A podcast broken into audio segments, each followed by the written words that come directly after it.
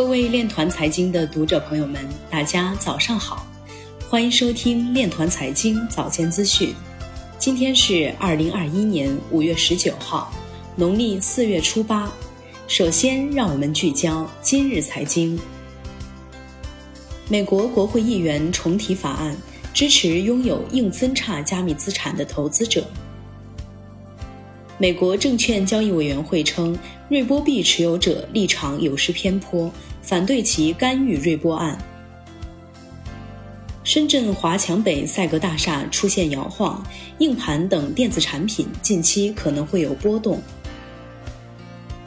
北京地区首张数字人民币保单签发落地。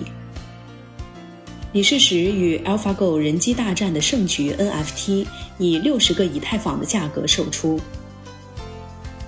冒充马斯克的诈骗者获得超过两百万美元的数字资产。汽车拍卖巨头 Macom Auctions 接受数字货币付款。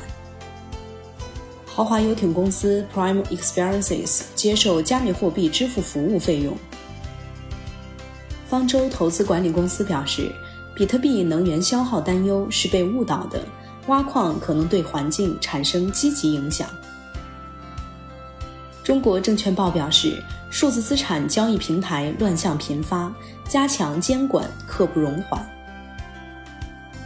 伊朗金融技术协会表示，对加密货币交易的限制将使国家失去潜在机会。以上就是今天链团财经早间资讯的全部内容，感谢您的收听，我们明天再见。